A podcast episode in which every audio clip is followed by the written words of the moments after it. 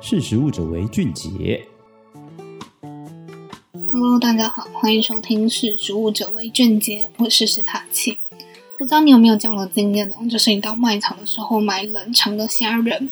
然后回家清洗啊，或是用调味料抓腌，就放在那边一阵子，然后再回来看的时候，发现那个虾仁居然冒出蓝色的汁液，就有民众网友发生这样的事情，他就上网问说这个到底是好物还是雷物？有人问说这样虾子到底是新鲜还是不新鲜啊？那究竟那个虾子出现的蓝色汁液到底是怎么来的呢？那为什么会有那种蓝血流成河的状况出现呢？其实就是血蓝蛋白这个蓝色小精灵在后面搞鬼。就虾子的血液中呢，它含有一种叫做血蓝蛋白，又称血清素、血蓝素或是铜蓝蛋白等的蛋白质。血蓝蛋白呢，它是节肢动物，如像螃蟹、虾子等，或是软体动物，例如说瓜牛、章鱼，它在血液中用来运送氧气的蛋白质。它其实就像人体里面运送氧气的血红蛋白。也就是我们俗称的血红素一样。那虾子的血呢？它本来不是蓝色的，它应该是透明无色。可是当虾子的血接触到氧气之后呢，血蓝蛋白中的铜离子和氧气结合氧化，就是让虾子的血呈现蓝色。那总结来说呢，血蓝蛋白与氧气结合之后，就是虾子血呈现蓝色的原因。但血蓝蛋白也不是只有在虾子里面可以看到，常见的还有像章鱼、螃蟹等等。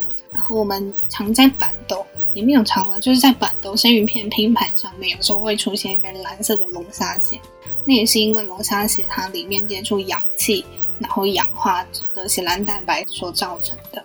那买回来的虾子里面有蓝血，它是新鲜还是不新鲜？就像刚刚说的，它会呈现蓝色，是因为血液氧化，它其实是一个正常现象。所以说，虾子的新鲜程度不能用血。这虾子的血是不是蓝色来判断？那以下就来跟大家说几个挑选新鲜虾子的小配包。首先呢，可以用外观来看，就是看虾子的外壳有没有光泽，然后它的颜色有没有天然或其他异常。那整只虾子的虾形呢，它有没有完整的呈现弯曲状？虾头和虾身有没有紧密连接？这样可以用手来压压看，就是轻压它的虾身，检查它的肉质有没有弹性。最后呢，就用鼻子来闻，就是它有没有腥味或是其他异味。那除了注意外观啊、颜色或是气味等等，也要避免购买来源不明的产品。烹煮前呢，应该也要仔细清洗。烹煮的时候完全煮熟，保持安全与卫生。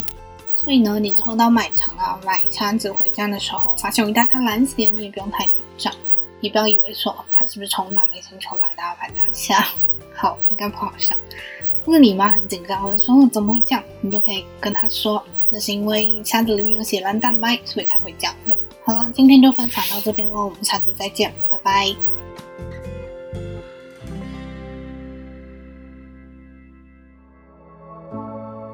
识食物者为俊杰。